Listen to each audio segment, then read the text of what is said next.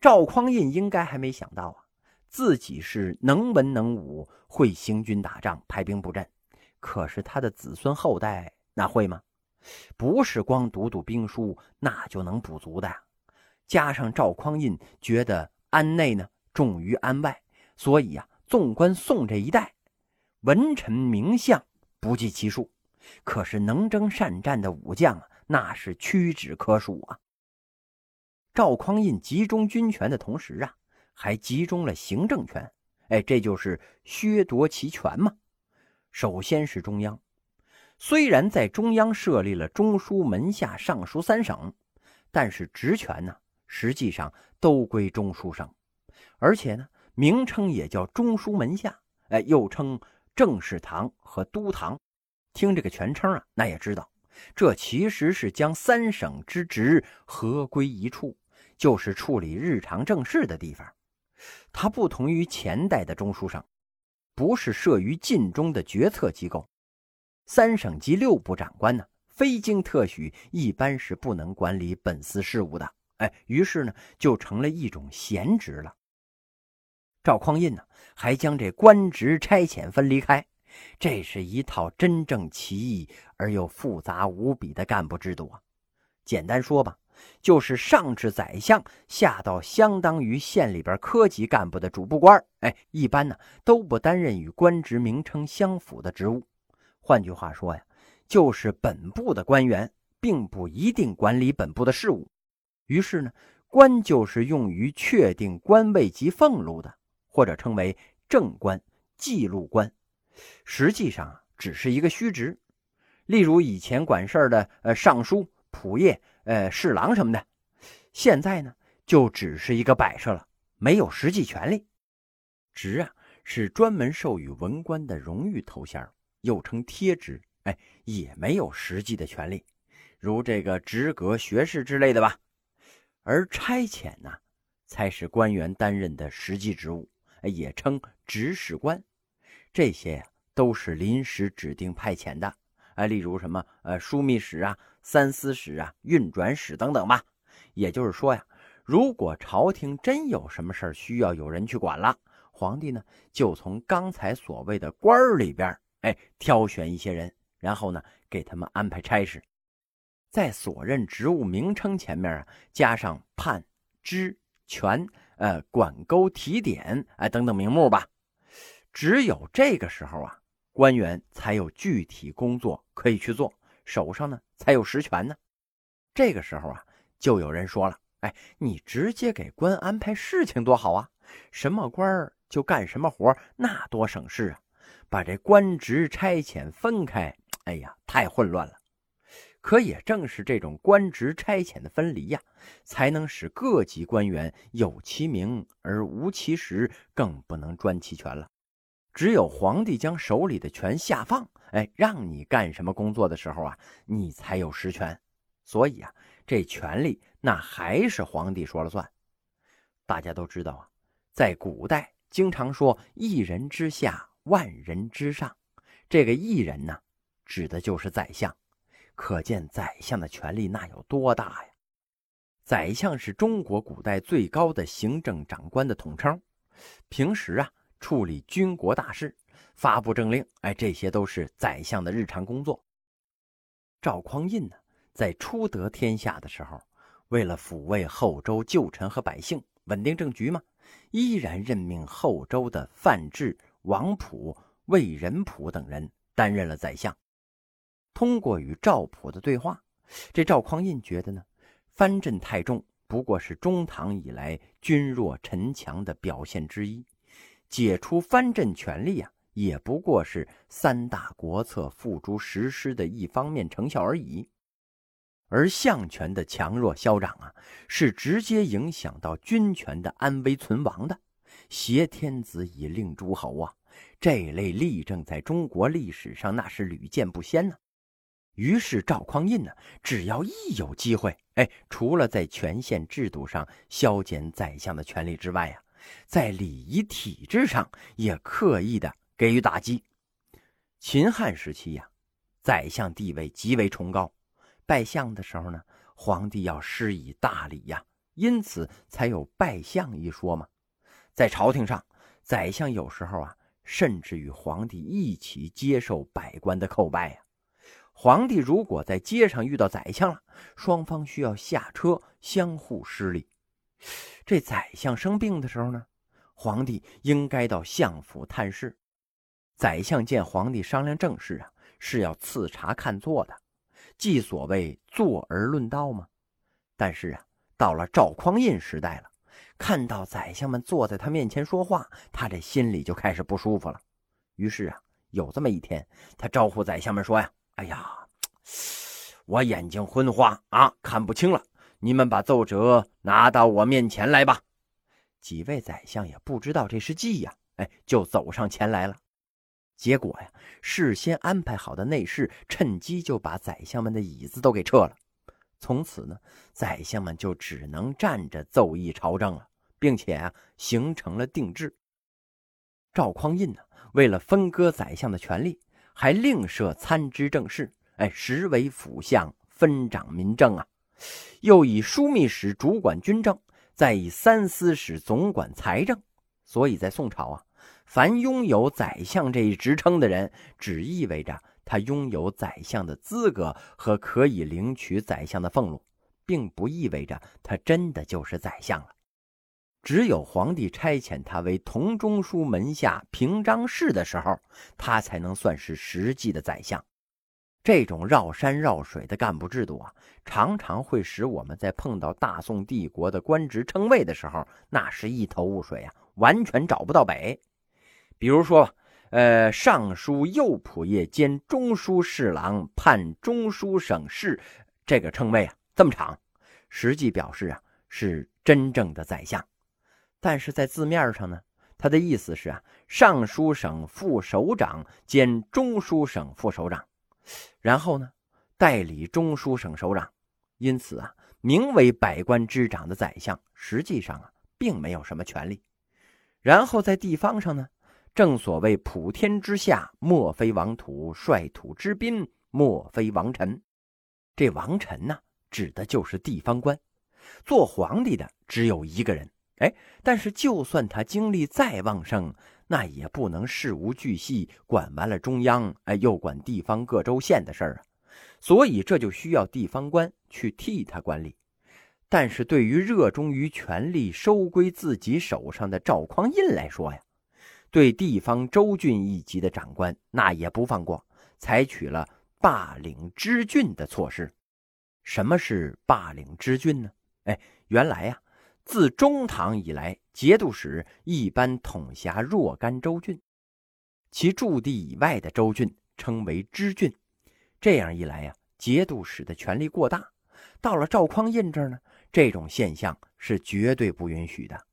一个州郡的地方官只能统辖本州，不能兼领他地，而且呀，还派了文臣管理州事，并设置了通判来牵制地方官。所谓通判呢，就是州里有什么事儿了，地方官都要与这通判共同商量决策和管理，其地位啊稍稍低于地方官，但是通判呢，既不是二把手，也不是下属啊。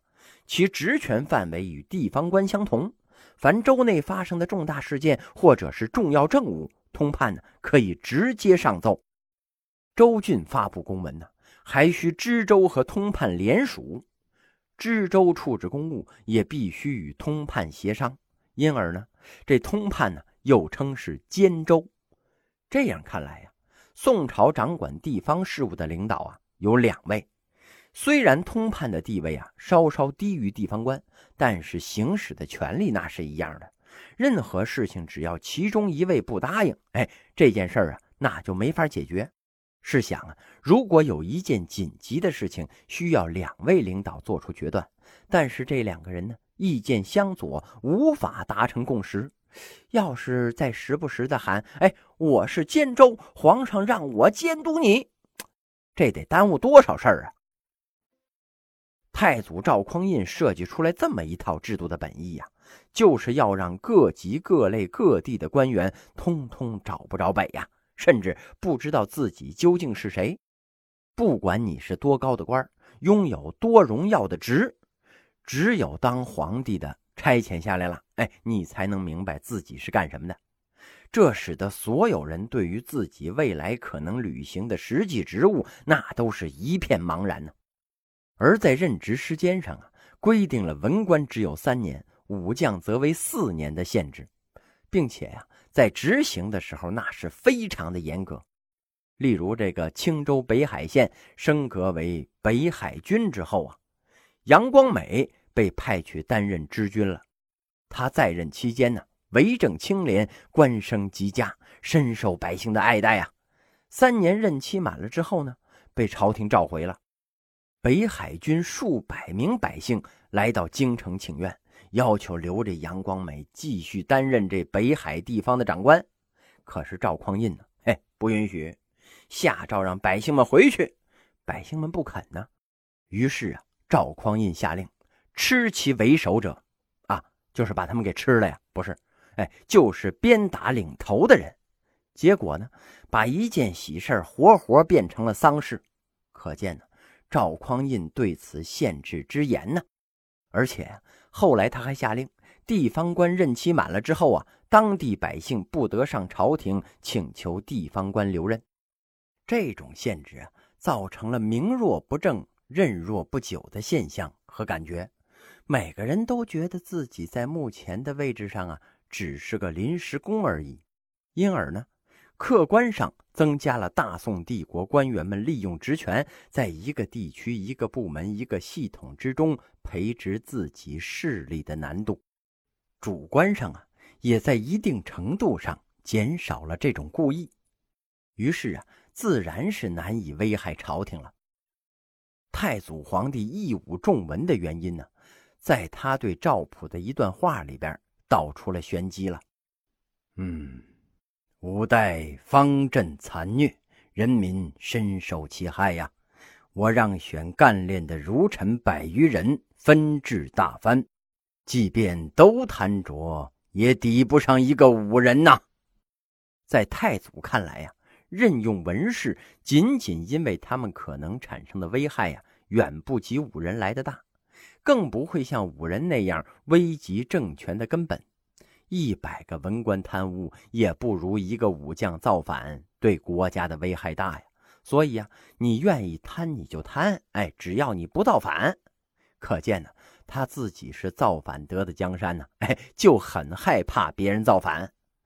文人跨马抡刀不行啊，种地不行，可是啊，他们会算计呀，搞经济建设那是强项。哎呀！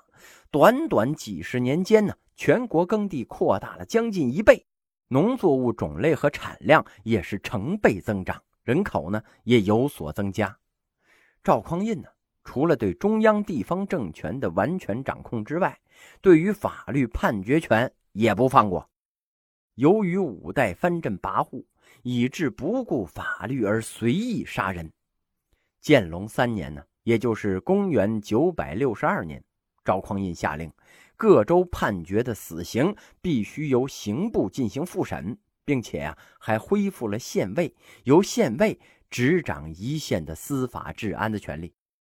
开宝六年呢，也就是公元九百七十三年，赵匡胤明令啊，禁止藩镇以衙校审断州府刑狱的陈规陋习，任命科举出仕的文官来断案。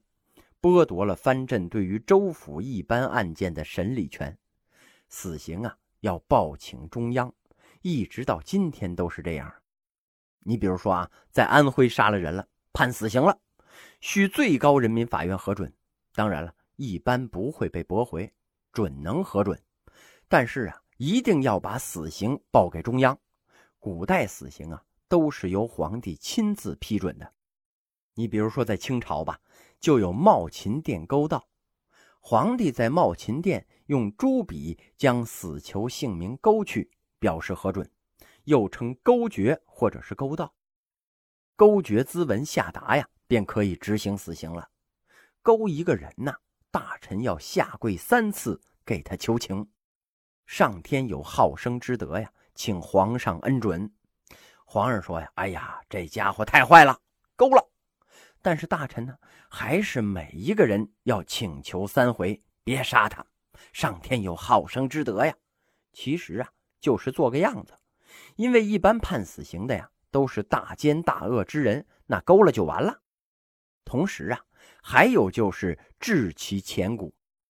武将出身的赵匡胤呢，尝到了手握军权带来的甜头，但是啊，他也深深明白，军队除了将领和士兵，更重要的呢，就是要有钱粮支撑。试想啊，如果没有军饷，哪个士兵愿意为皇帝在战场上厮杀呀？中唐以后啊，之所以藩镇割据，是因为藩镇节度使掌管地方钱粮。并且呢，以此招兵买马，因此啊，赵匡胤觉得要防止藩镇割据现象再次出现，就要从地方的钱粮上下手，哎，从根本上消除形成割据的经济基础，极力削弱地方官府的财权。乾德二年呢，也就是公元九百六十四年，朝廷颁布政令规定了，每年各州赋税收入啊。除度支经费之外，哎，其余的呢，悉撵送京师。凡以留州、留史等名目截留财物，一律上缴朝廷。随着政权机构建设的逐渐完善，地方财政通过路一级的转运使、州一级的通判、县一级的主簿，最终统归中央了。赵匡胤呢，还派京官监督各地场务。这场务啊，就相当于现在的税务局，征收各种商税、专卖税。他们制定条禁，整齐文部，将有关税收呢直接纳入国家财政，税收与地方官呢再无关系了。这些措施啊，无异于釜底抽薪呢，将准备养兵自大的本钱都搜刮到朝廷的腰包里了。中央啊，则以三司总管财政。号称计省，下设盐铁、度支、户部三部，三司长官呢是三司使，号称计相，其地位啊仅次于宰执，其实就相当于现在的财政部长，把握着国家的经济命脉，可见其地位的重要性啊。北宋不仅收缴了地方的财权，还限制藩镇享有商业特权，禁止官员买卖货物。更不允许呢，将经商当成第二职业，利用官职之便赚取外快。由于外州无守财呀，朝廷便得以控制全国财政，致使宋朝的天下之用悉出于三司啊。不过呀，宋朝啊还是很可爱的王朝，知识分子最幸福的时代哎来临了。只要不造反，你干嘛都行啊。汉唐很可敬啊。但是，一将功成万骨枯啊！活在那样的朝代，那是很惨的。明清啊，嘿，那就更崩溃了。尤其是明朝，生活在那种朝代，那真是生不如死啊！明清的可怕和可恶，嘿 嘿，反衬出了这个宋朝的可爱。宋朝的财政总收入啊，很吓人呐。北宋是明朝的十倍，南宋呢是明朝的六倍。直到辛丑条约那会儿，清朝的财政收入啊才赶上南宋。你想，这两宋得富裕到什么程度啊？都是重商主义发展的，哎，特有钱呢。如果宋朝不是被蒙古人给灭了，咱们中国呀早就按部就班的发展到近代社会了。可惜呀，历史那是不能假设的。太祖皇帝有遗训呢，刻在了碑上。这个碑呀。立在宫中的一座密殿里边，每一位新登基的皇帝啊都要去看。靖康之变之后啊，人们才知道这碑上刻的内容，都写的什么呀？第一条啊，不得杀害柴氏子孙。咱们的江山呢，是从柴家抢过来的，这要是搁别人呢，我从柴家抢了江山，我得把柴家连根刨了。宋朝规定啊。不得伤害柴氏的子孙，有罪不得加刑。何况啊，他也不可能有罪。这《水浒传》里边有个逼上梁山的柴家后人呢，小旋风柴进，那个是虚构的，那不能算。第二条呢，不得杀害士大夫。上书言事者无罪。在宋朝啊，你只要是个读书人，那就没有死罪，文官没有被判死刑的。这一没有死刑，你说贪污怎么办呢？杀还是不杀呢？祖宗家法是不许杀士大夫，那就流放吧。他又说呀，这士大夫可杀不可辱，流放啊，那就是一种侮辱啊，还不如杀了呢。皇上说呀，那那我只能无罪释放了。一件快意的事儿，那我也做不得呀。宰相说呢，嘿嘿，这种快意的事儿啊，您不做也罢。